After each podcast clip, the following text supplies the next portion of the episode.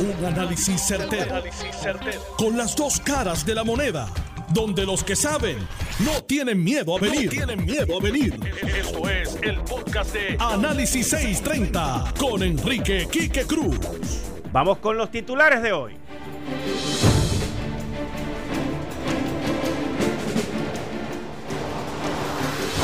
Aspirantes a la gobernación de todos los partidos le escriben la carta a Santa Claus y a los Reyes Magos y se quedan cortos, mis queridas amigas amigas.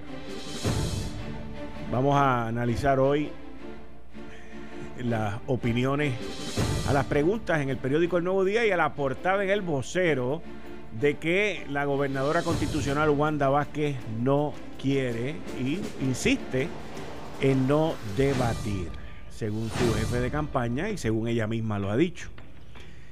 Y el análisis lo tenemos aquí completito en breve. El turismo caribeño está listo para abrir y aquí siguen esperando a ver qué es lo que van a decir para el 15 de junio. Continúa la espera, continúa la agonía, continúa el abuso en el Departamento del Trabajo. Se mudaron para Miramar para que los carros quepan en el tapón. No es por más nada. Junta de Supervisión Fiscal demanda al gobierno sobre la información de la compra de las pruebas del COVID-19 y luego de dos meses no les quedó otro remedio que demandarlo. El Banco de España, mis queridas amigas y amigos, pronostica que el desempleo en ese país va a estar cerca del 24.7% y el periódico va a subir para arriba, para arriba, para arriba, que no hay quien lo detenga. Ya las petroleras norteamericanas están comenzando a abrir. Hoy es lunes, como todos los lunes, a las 5 y 45. Voy a estar con los 5 minutos con mi psicólogo, el doctor en psicología Abdiel Cruz, y a las 6 de la tarde Héctor El Marrón Torres, Daniel Machete Hernández. Yo soy Enrique Quique Cruz y esto es Análisis 630 que acaba de comenzar. Son las 5 de la tarde en todo Puerto Rico. Puerto Rico. Hora de escuchar la evolución del análisis con el gabinete de expertos de mayor conocimiento en la radio puertorriqueña. Las fuentes más confiables. Fiscalización sin colores el Estado no puede pagar por la vagancia, el Estado no puede pagar por la ineficiencia, no puede pagar por la indecisión. Con las dos caras de la moneda, siempre en busca de soluciones. Es hora de escuchar a Enrique Quique Cruz en Análisis 630.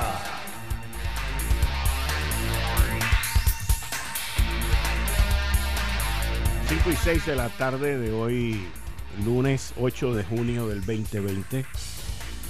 Tú estás escuchando Análisis 630, yo soy Enrique Quique Cruz y estoy aquí de lunes a viernes de 5 a 7. Las portadas de los dos principales periódicos de hoy, El Nuevo Día, el periódico El Vocero, El Vocero y el periódico El Nuevo Día, ambas hablan, hablan sobre la campaña política. En uno, le mandaron un cuestionario a los candidatos a la gobernación de todos los partidos y hasta cierto punto hay muchas cosas en común entre todos. Pero es una cosa impresionante.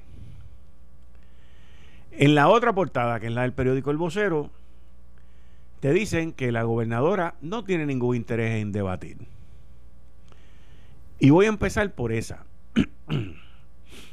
la gobernadora desde un principio dijo que no quería debatir que no iba a debatir. Yo recuerdo inclusive haberle hecho una pregunta y, que ella contestó que si el pueblo se lo pedía, ella lo consideraría. Pero eso fue, como dicen los americanos, back then. Eso fue hace tiempo. Y de allá para acá todo ha cambiado.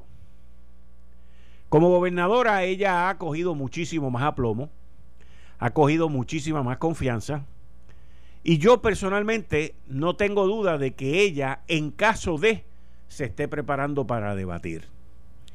Esta es la campaña que yo la denominé desde antes de que ella anunciara su candidatura, la no campaña, idéntica a la que hizo Pedro Rosselló, que decía que no iba a correr, que no iba a correr, que no iba a correr hasta que corrió. Y aquí están diciendo, no va a correr, no vamos a correr hasta que anunció en diciembre 16 que iba a correr. Y ahora es que no va a debatir, no va a debatir. Y hasta ahora, honestamente, ella no ve la necesidad de debatir. Tiene un control absoluto de los medios, no solamente en contra de su contrincante, Pedro Pierluisi, en el Partido Nuevo Progresista, pero de los populares, los independentistas y de todos. Todos están amarrados por una pandemia, todos escasamente uno los ve en los medios y todos juntos no hacen una noticia, que es parte del problema. Mientras tanto, la gobernadora, aún en Canóvana, donde la gente tiene que esperar horas para estar con ella, la gente las espera, no solamente por la comprita, pero también para verla, para tocarla, para conocerla, aun cuando ella misma nos dice que no podemos hacer eso. Así que aquí estamos hablando de un doble discurso. Para todos ustedes es estar encerrado, para mí yo poder hacer campaña. Pero ella es la gobernadora, ella tiene ese poder y lo está utilizando como lo utilizaría cualquiera de nosotros si fuese gobernante. Porque en esta se valen todas, al igual que en todas las demás. Entonces, ¿qué puede hacer el candidato Pedro Pierluisi? Yo si fuera él no pediría debatir porque se ve que tengo una urgencia, un desespero por debatir. Y tú nunca quieres demostrarle a tu oponente tus debilidades. Por otro lado, ante la negativa de la gobernadora de no querer debatir, ante la situación tan extraña que estamos viviendo, que yo personalmente no me dejaría llevar por ninguna encuesta, porque qué encuesta tú puedes hacer bajo las condiciones que estamos viviendo hoy en Puerto Rico. Y las encuestas siempre han sido el guía, han sido lo que te demuestra más o menos lo que está ocurriendo ahí en la calle. Principalmente si son encuestas donde es tú a tú entrevistando a mil personas, mil quinientas personas, quinientas personas, dependiendo de la muestra. Por lo tanto, es bien difícil en términos mediáticos, en términos de llevar tu mensaje en estos momentos. Pero eso no significa que la gobernadora esté montada en un trineo y que todo está bien lindo y bien chévere, porque no es así.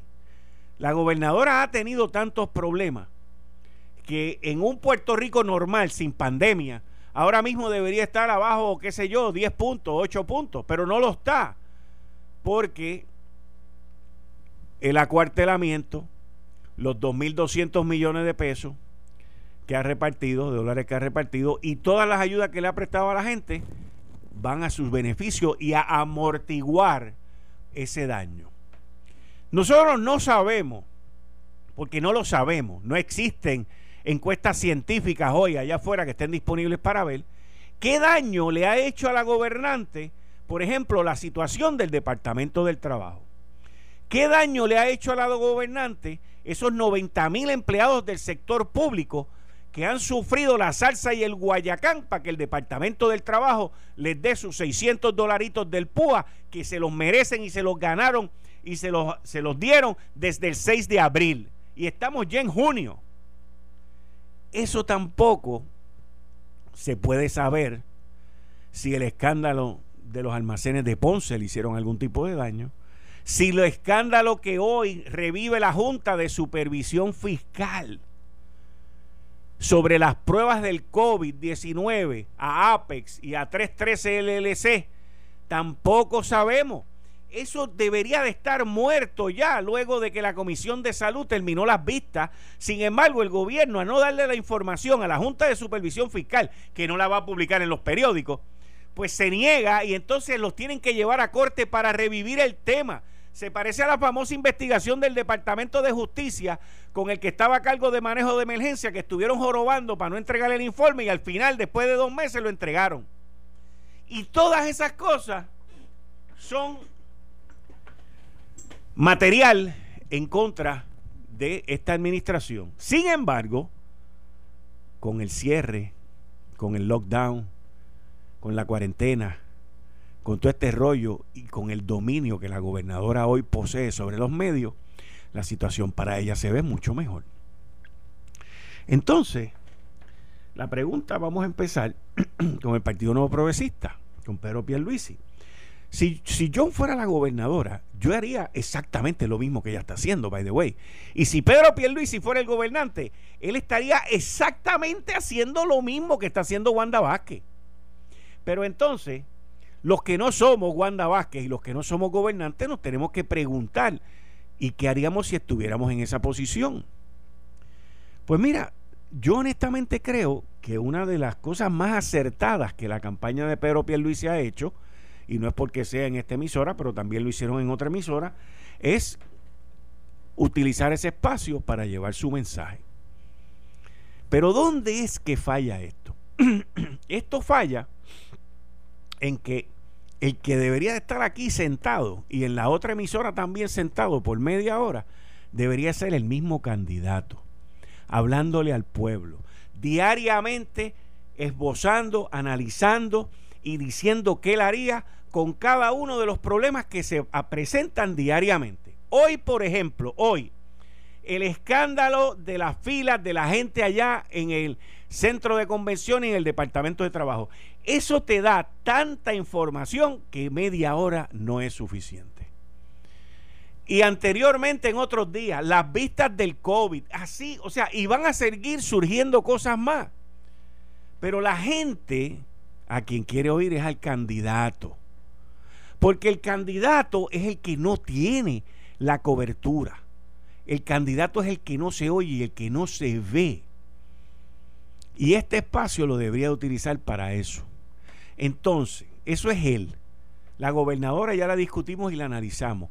Y el Partido Popular. El Partido Popular, allá principalmente, Charlie Delgado,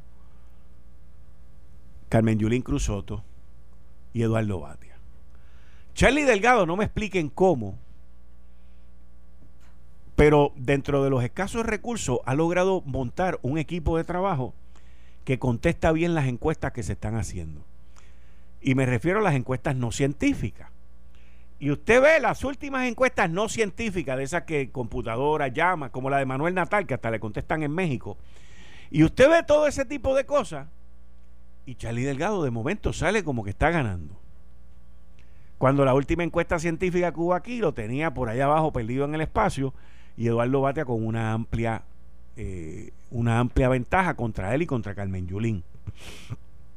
Y entonces, eso te crea efervescencia. Eso te crea un falso sentido de victoria, pero le debe de estar atrayendo gente porque la gente quiere estar con el que gana. Y aunque las, las, encuestas no sean científicas y muestren a Charlie Delgado con 60%, con 50% y con lo que sea, lo más probable es que la realidad sea otra, pero ante la escasez de encuestas le están haciendo la campaña de cachete a Charlie Delgado, que se supone que esté atrás perdiendo contra Batia como por 25 puntos. Por otro lado, la campaña de Carmen Yulín. Una campaña que desde sus inicios, ahora, ahora, los primeros anuncios, sus primeras expresiones, pues es una campaña completamente separatista. Y es una campaña de destrucción. ¿A qué me refiero? Pan, tierra y libertad con una careta puesta de encapuchada. ¿Qué significan los encapuchados antes del coronavirus? Destruir en protesta. Lo próximo, conferencia de prensa. Quiero cambiar el nombre de la calle Fortaleza y le ponerle la calle La Independencia o la resistencia. Lo mismo. Entonces, uno se tiene que preguntar a quién ella le quiere apelar. Pues obviamente le quiere apelar a los que van y destruyen propiedad en el propio Viejo San Juan, a los que destruyen los ingresos a los pequeños comerciantes en el Viejo San Juan, y ella pues no le está apelando a aquella gente dentro del Partido Popular Democrático que creen en su ciudadanía americana y en la unión permanente. Y entonces está el que se supone que esté adelante, que es Eduardo Batia. Y a veces uno se pregunta qué está haciendo Eduardo Batia. Hoy, pues uno lo escuchó que van a llevar al gobierno y, y entonces se van en estas diatribas de, y lo digo con todo respeto, pero de, de mentes privilegiadas, de universidades estratosféricas privilegiadas. Ah, pues nosotros vamos a hacer la noticia demandando al gobierno con el código electoral y nos vamos a reunir todos los cabeciduros de Harvard, Stanford y Yale y vamos a presentar ese caso y yo lo voy a llevar y lo voy a defender. O sea, se meten en, unos, en unos argumentos que deben ser mucho más básicos y que el gobierno de Wanda que le está dando tanto material, pero que tampoco los dejan oírse. La misma Carmen Yulín lo dijo los otros días en la conferencia de prensa que dio, que la gobernadora los tenía todos amarrados y no permitía la democracia, lo dijo Pierluisi también. Esto, la gobernadora va a tratar de estirarlo lo más, lo más largo posible. Y lo más probable es que la apertura para el 15 de junio sea de que en vez de las 7 de la noche nos den hasta las 9. Porque honestamente los números no se justifican para mantenernos encerrados como estamos hasta ahora. No solamente los números no se justifican, sino que la gente ya no lo justifica, la gente ya no está respetando el toque de queda. Y no lo está respetando porque lo hemos visto en este fin de semana y el fin de semana que viene va a ser 10 veces más todavía. Y el fin de semana de los padres va a ser 100 veces más todavía. Y esto se va a ir desvaneciendo. La pregunta es si se va a desvanecer con suficiente tiempo para hacer campaña. La campaña es distinta. La campaña es distinta. En la campaña tú te las tienes que inventar, porque la gobernadora va a continuar con el dominio total de los medios. Y hasta el día de hoy, lo más que favorece a la gobernadora, según varios alcaldes que he hablado, según líderes que he hablado, es el ay bendito. La gente todavía no le achaca a ella lo malo que ha ocurrido en su administración. Hay gente por ahí que se están creando ilusiones eh, de, marchas y de, y de volver a traer el verano 2019 al 2020. Es muy difícil que eso ocurra. Y entonces entramos en la campaña de Victoria Ciudadana. La campaña de Lúgaro tiene un caso urgente hoy. Su compañero Manuel Natal ha salido a defenderle en las redes, lo cual definitivamente provoca un estado de sitio y una emergencia dentro de esa campaña por la demanda que sacó Cobito los otros días, la semana pasada, y que yo tuve la oportunidad de leerme y de estudiarla. Y por más que quieran desligarla a ella, ahí hay una sentencia, ahí la nombran a ella, ahí fueron donde ella y le pidieron a la que quiere ser gobernante, le pidieron que interviniera y ella no quiso intervenir y la empresa de su papá, de su mamá, pagó, qué sé yo, sobre 500 mil dólares en daños a esa señora por prejuicio y por discrimen. ¿Cómo cómo ese partido va a correr con una candidata que por más que traten de echarle cloro, eso no va a blanquear. En donde está envuelta en un caso de discrimen contra una dominicana. En el momento en que estamos viviendo hoy en el mundo, donde todo el mundo está, I can't breathe, I can't breathe. Y esa señora que, demandó y ganó la demanda, esa señora también decía, no puedo respirar, no puedo respirar, me asfixian aquí con el discrimen. Y entonces nos tenemos que preguntar, ese partido, ¿qué va a hacer? ¿Va a usar la excusa y la diatriba de que ella no tenía nada que ver? ¿De que ella no hizo nada? Por lo tanto ella no tiene nada que ver con todos los abogados y los, y los luchadores y luchadoras de derechos civiles que hay en ese movimiento. Van a ignorar esas 18 páginas de sentencia del 2016 que fueron, tuvieron la suerte que en el 2016 no se la sacaron, pero ahora sí que la sacaron. Porque eso tuvieron suerte, vamos, en el 2016. Dentro del ruido que había en el 2016 tuvieron suerte. Pero ¿qué van a hacer ahora? ¿Qué va a hacer la cúpula de ese partido? Y va a ser interesantísimo. Interesantísimo. Porque es que no existe manera de explicar lo que constata esa sentencia, señores. Al principio, cuando yo oí el revolú, que si Cobo había dicho, que si entonces ya dijo que lo iba a demandar y que si 20 vainas, yo dije, bueno, pues se chavó, lo van a demandar de nuevo, pero también a él ya lo habían demandado anteriormente, o sea que él tiene que haber aprendido esa lección y no se tiró de pecho en lo absoluto. Aquí se tiró con cuatro bars y siete salvavidas, para él solo.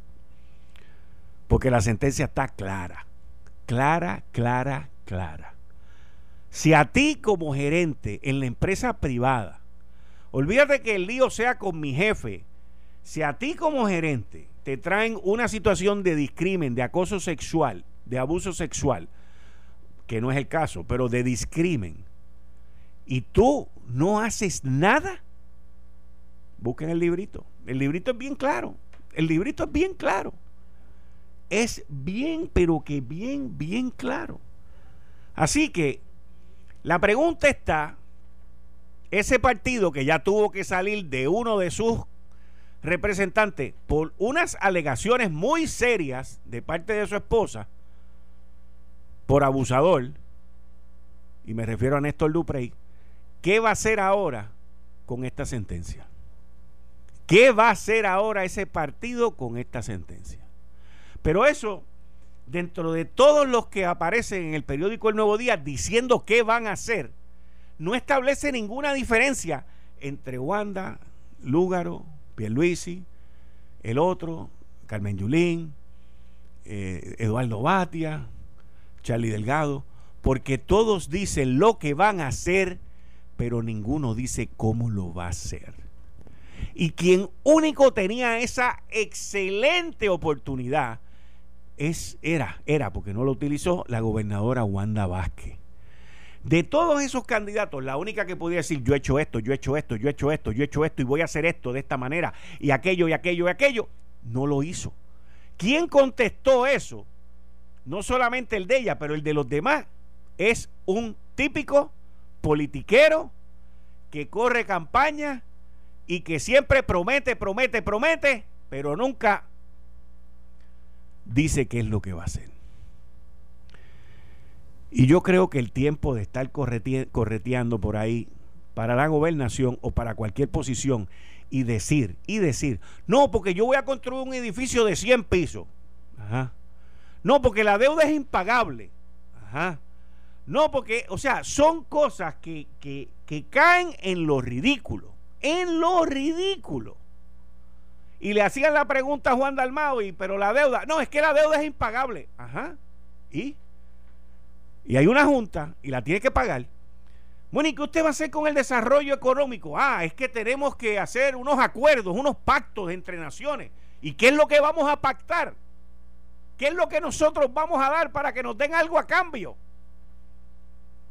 O sea, uno se pone a leer todo esto y les tengo que decir que da pena. Da pena. Pena porque ninguno, vuelvo y repito, de todos tú no sacas un buen concepto para ejecutarlo, desarrollarlo y terminarlo. No salen. No sale. La alcaldesa de San Juan dice, yo eliminaría el diemo. Fantástico. ¿Y qué vas a hacer? Tampoco te dice. Porque lo que están haciendo es sacando, lo que están haciendo es sacando lo que unos bytes, unos, unos sound bytes, unos sonidos para que la gente escuche pero no te dicen más nada. Te quedas en el limbo, como es el limbo que Puerto Rico está hoy. Eh, estás escuchando el podcast de Noti1. Análisis 630 con Enrique Quique Cruz. Quiero dejarles meridianamente claro que para Puerto Rico no es una prioridad reabrir el turismo. Y, y mucho menos para la compañía de turismo. Lo digo meridianamente claro porque esas son las muestras desde hace más de un mes. Inclusive hace más de una semana, la directora de turismo Carla Campo emitió una, unas expresiones cuando un grupo de hoteleros y restauranteros y de miembros de la industria publicaron una carta en varios medios y, y su contestación a eso fue el 15 de junio yo recomiendo que abran la, las playas. Estamos hablando que eso fue el lunes pasado o el martes pasado. O sea, espérense dos semanas más para entonces hablar de abrir las playas. Y, y claramente y obviamente el turismo para esta administración no es, repito, no es importante. Más importante, para que usted esté claro de lo que estoy hablando, y esto es con, con la data, porque me leí la última recomendación del Task Force Económico para el gobierno más importante son las apuestas deportivas y electrónicas que la industria turística. Para que usted entienda los tentáculos de los intereses sobre una industria que tiene miles y miles y miles de empleos y una industria que todavía no tiene ni un reglamento. Estoy hablando de las apuestas deportivas y electrónicas. Porque aquí lo que importa es el billete y el interés de un grupito de que una cosa se dé sin que los otros se den tampoco. Entonces, cuando uno ve hoy, por ejemplo, Cancún, estamos listos bajo unas estrictas medidas salubristas. Cuando uno ve en Yahoo Financial, que me enviaron por ahí durante el fin de semana una gráfica de los top 10, de los top, eh, de los principales 10 destinos donde los americanos están pensando viajar y Puerto Rico está. Cuando en el New York Times hace como dos semanas salió un artículo que pone también en el mapa a Puerto Rico como un destino para irlo a visitar. Cuando uno ve los números de los contagios y las muertes que hay en Puerto Rico, uno dice, brother, tú no solamente tienes el morro, no solamente tienes el yunque, no solamente tienes San Cristóbal, no solamente tienes las playas preciosas, Vieques, Culebra y el resto de la isla, no solamente tienes buena gente, buena cocina, pero también tienes los números donde la gente no se murió por miles, donde la gente no se infectó por cientos o decenas de miles. Y tú debes estar ready ya, con el uniforme brillado, para empezar a abrir. Porque al principio tú abres con turismo local y luego te vas preparando y vas mejorando tus destrezas y vas mejorando tus estrategias salubristas bajo el CDC y bajo todo lo que hay que hacer y vas monitoreando todo lo que está pasando para que ya tú estés listo para noviembre cuando venga la temporada de invierno. Porque de la misma manera que los boricuas aquí están locos los sábados y los domingos por salir como caballos en el hipódromo a meterse en una barra y en un chinchorro, lo mismo están los gringos iban a querer salirse de Nueva York, iban a querer salirse de New Jersey, iban a querer salirse de la Florida e ir para otro sitio. Pero aquí, como tenemos tanto billete federal que ha llegado, como queremos seguir haciendo las cosas que son contrarias a lo de la madre naturaleza, pues aquí no nos importa. Y aquí no hay ningún interés, cero interés en salvar miles de empleados.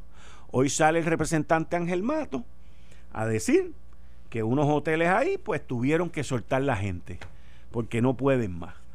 Pues muchos aguantaron, muchos aguantaron. Muchos aguantaron. Y entonces, lo lindo de esto es que usted ve que la gran mayoría de los candidatos en esa entrevista que le hicieron al Nuevo Día, todos ellos mencionan a turismo, pero nadie te dice qué hacer. Para que usted entienda la diatriba que hay en todo esto y las incongruencias. No saben, no proponen. Solamente te dicen lo que quieren hacer. Pues yo quiero volar. Eh, eh, todas las recomendaciones y todas las cosas que mencionan en el Nuevo Día es como si yo dijera, ay, a mí me gustaría volar. Bueno, a todos nos gustaría volar. Pero si nos tiramos del Empire State Building, vamos a caer abajo como una cucaracha, espacharrado. Entonces tú me tienes que decir, no, mira, te tienes que poner este, este traje con estos cohetes para cuando tú te tires, pues salgas volando. Ah, pues Puerto Rico no tiene el traje, no tiene los cohetes y mucho menos tiene la, la imaginación para saber qué se tiene que poner y no caer espacharrado allá abajo cuando los demás destinos comiencen, como ya comenzaron a abrir. Miren, uno de los destinos más brutales que hay en el mundo es Londres. Caro, ahora está barato. Pero acaban de anunciar una cuarentena. Toda persona que llegue allí tiene que ir por una cuarentena. Las líneas aéreas, está todo el mundo grave. En el fin de semana yo estuve viendo unos postings que salieron, una información que salió de una que American Airlines estaba inaugurando vuelos de Dallas a Ámsterdam, a Madrid, a, digo, perdón, a Ámsterdam, París y a otros destinos. ¿Qué significa eso? Que ya están volando, que ya van a comenzar a volar, que están inaugurando destinos, que la industria va a empezar a volar. Y nosotros Esperen hasta el 15 de junio. O mejor aún, un párrafo completo, bien grandote, que le dedicó el Task Force Económico en el último reporte. Las apuestas deportivas y electrónicas son lo más importante aquí. Lo más importante que tenía ese informe eran las apuestas electrónicas y deportivas. Así que lo que nos espera es más desempleo. Entonces, si dijéramos que esas personas que dijo el representante Ángel Matos que hoy se quedaron sin trabajo en la industria hotelera, si se dijera que eh, la semana que viene, pues ya van a recibir el PUA, pero no, se tienen que levantar a las 4 de la mañana o ir la noche antes o formar un gelgaro allí para que los atiendan. No, no, no, es que te digo, te digo que nosotros creamos problemas más grandes. Problemas más grandes. Así que me da mucha pena, me da mucha tristeza que un destino que tiene todo en el mundo de hoy, un destino que tiene todo, todo, porque miren, estamos mejor que República Dominicana. Estamos mejor con el COVID-19 que los números de República Dominicana. Y ustedes saben que destinos como Punta Cana y otros destinos habían tenido otros temas muy serios que no voy a entrar en el detalle, pero que le afectaron mucho a ellos en el turismo. Y ahora nosotros estamos muchísimo mejor que ellos. En adición a eso, somos territorio americano. ¿Para cuál es el mercado principal de nosotros? El americano. Nosotros ahora podemos hacer una campaña en Colombia, por ejemplo, que hay vuelos de aquí a Colombia, en Panamá, hablando de nuestros números de los salubristas y de los ventiladores y de todas las cosas que tenemos aquí. En adición al morro, San Cristóbal, el yunque, las playas y todo lo demás, que la, la comida, la gente, en todo eso. Pero no, vamos a esperar al 15 de junio para ver qué es lo que vamos a hacer. Es una cosa que, y es una, una experiencia. Y cuando uno ve eso, sea, es como si tú tuvieses un hijo tuyo que es un brain, que es inteligentísimo, que tiene el mejor talento del mundo y lo perdiste para las drogas. Más o menos, esa es mi comparativa con, con el turismo aquí en Puerto Rico. Lo perdiste para las drogas. Porque las drogas dan placer, las drogas te desconectan de la realidad cuando estás en drogado no tienes que reportarte a nadie, no tienes que hacer nada, no te importa nada, pues hemos perdido el turismo a las drogas. Es, es como si fuera un hijo que lo perdiste a las drogas. Porque te roba también y te quita el sueño. O sea, de eso es que estamos hablando. De eso es que estamos hablando. Hoy es 8 de junio. Eso nos lo dijeron hace una semana. Cancún ya anunció que va a abrir. Otras islas en el Caribe han anunciado que van a abrir. Y unos de, los destinos, por ejemplo, como la Florida. Yo conozco gente de aquí de Puerto Rico que durante todo este cierre se fueron para la Florida. Y allí iban al supermercado, allí esto, allí hicieron de todo, vivieron su vida normal y la pasaron espectacular. Muchas personas que lo hicieron así. Pues, ¿y ese billete dónde se quedó? ¿Y dónde pagaron el sales tax? ¿Y dónde hicieron eso? Gente que vive aquí, pero se fueron para allá. Yo no estoy diciendo que lo que hemos hecho hasta ahora como gobierno estuvo mal, al contrario. Ante la ineptitud, la falta de preparación y la negación del Departamento de Salud antes de que Lorenzo González llegara, nuestro único camino era la orden ejecutiva para encerrarnos en nuestras casas. Era la única manera que podíamos pararlo y fue la manera correcta. Y tampoco estoy diciendo que nos volvamos locos y la liberecemos. Pero lo que estoy diciendo es, lo que estoy diciendo es que han neglected, es la palabra, neglected, han ignorado una de las industrias más importantes en esta isla y le han dado espacio a uno que todavía no ha puesto un huevo. Me refiero a un cascarón. No ha puesto nada en la olla. Pero aquellos cabilderos pueden más que los de turismo. Qué pena. Qué freaking pena. Vergüenza da. Pero después de este análisis, son las 5 y 44, yo necesito los 5 minutos con mi psicólogo. Con el doctor en psicología, el doctor Abdiel Cruz. Doctor, bienvenido a Análisis 630. Muchas gracias. Buenas tardes, Quique, y una semana más. Y siempre menciono que es un honor y un privilegio que estar con, con vosotros y vosotras en esta tarde, o en las tardes que hemos estado. Muchas gracias, muchas gracias. Desde la semana pasada, Quique, hemos estado anunciando que comenzaremos una serie, eh, algunos eh, siempre a medida de, ¿verdad? Que, que el espacio y los desarrollos de noticias nos den la oportunidad, trabajaremos el tema cómo manejar las luchas y las batallas mentales. Hoy voy a, a trabajar las siete maneras de limpiar la mente de pensamientos negativos y es, es un tema muy simple, pero es importante conocerlo. Yo no sé si ustedes y usted lo conoce, pero la mente, que es un concepto filosófico, pero luego lo podemos dialogar. Eh, los procesos de pensamiento es eh, es un almacén o son un almacén de experiencias vividas, vivencia, en otras palabras, emociones. Cientos de millones de pensamientos que se nos atraviesa diariamente. ¿Te escuchó eso, Cientos de millones de pensamientos nosotros procesamos y circulan en nuestra mente diariamente. De hecho, hay una escritora, que es Sharon Cohen, eh, eh, ella menciona que los seres humanos tenemos alrededor de 60 mil pensamientos al día, según su expresión. Wow. Y la mayoría de los 60 mil pensamientos, según esta autora, esos pensamientos son negativos. Y eso sin hablar que, eh, que esa persona o nosotros o la sociedad atraviesa en momentos de pandemia. So, yo me atrevo entonces a postular que eh, la inmensa mayoría de pensamientos van a ser cargados de ansiedad, estrés o distrés, muchos de ellos negativos y otros con desesperanza. Y lo, lo interesante es que el pasado se vuelve repetitivo en nuestra mente, seguimos dando vueltas. Hay personas que dicen, yo sigo dando vueltas. Y la semana pasada le comenté que hay un concepto dentro de la psicología que se llama la rumiación. Y me acuerdo que usted me trajo las experiencias o el contexto del tema desarrollado en las vacas, porque las vacas rumían. Eh, dejan de comer y están toda la noche, ¿verdad?, tratando de masticar o trayendo el alimento. La mayoría de las personas repiten los pensamientos, circulan los pensamientos.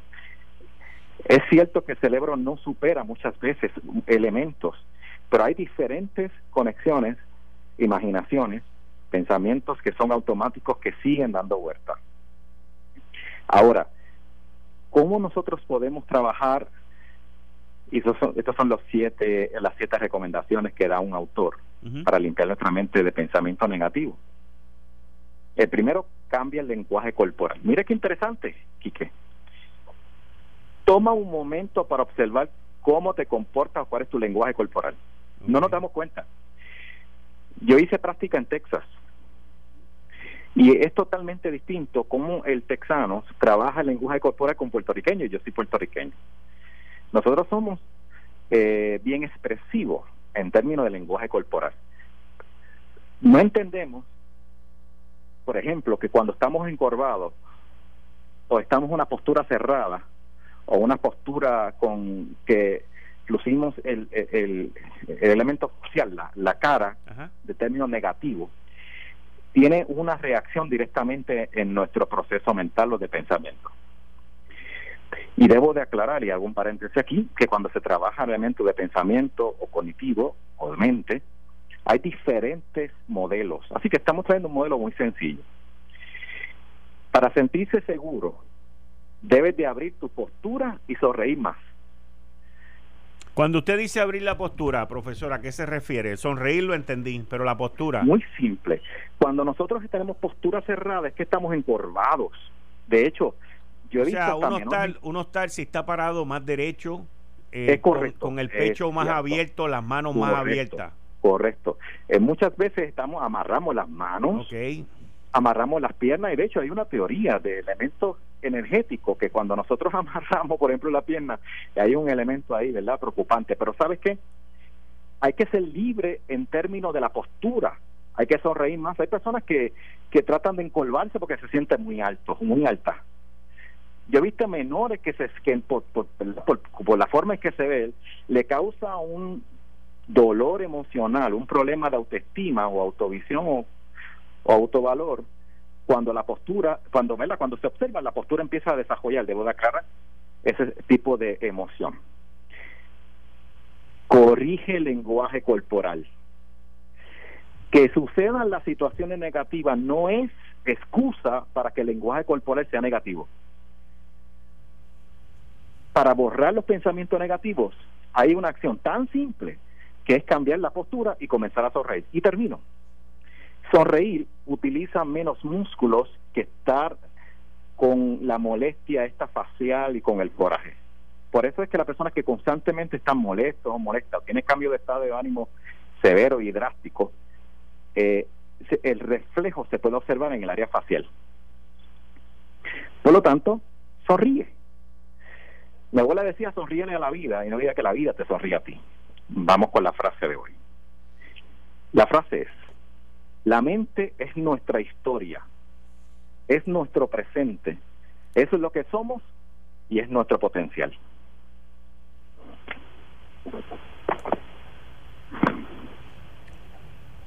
La mente es nuestra historia, es nuestro presente, es lo que somos y es, nuestro, potencial.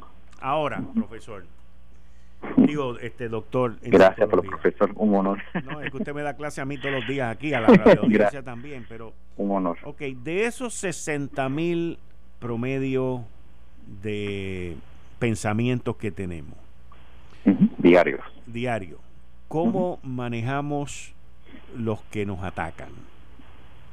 Los que te dicen, los que te dicen, eh, me miró mal, no me saludó, le caigo mal eh, no me miró bien. Eh, eso es constante. O sea, ¿cómo, cómo, cómo hay gente que los ataca mejor? Hay gente, los, narcisistas, por ejemplo, no les importa eso, los atacan por otros lados. Pero, pero ¿cómo, ¿cómo uno maneja esa guerra de ese bombardeo de, de pensamiento?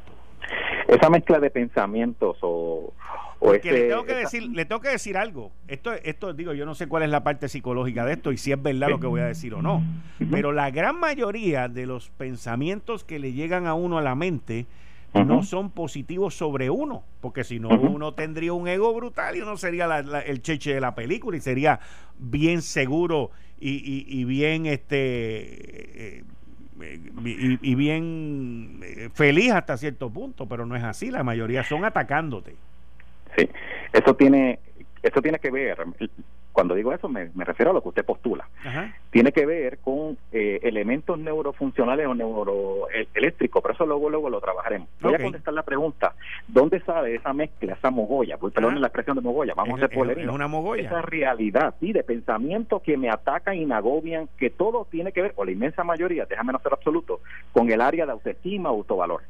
No sirvo, me veo feo, me veo mal, eh, tiene que ver muchas veces con el desconocimiento de la identidad propia de la persona.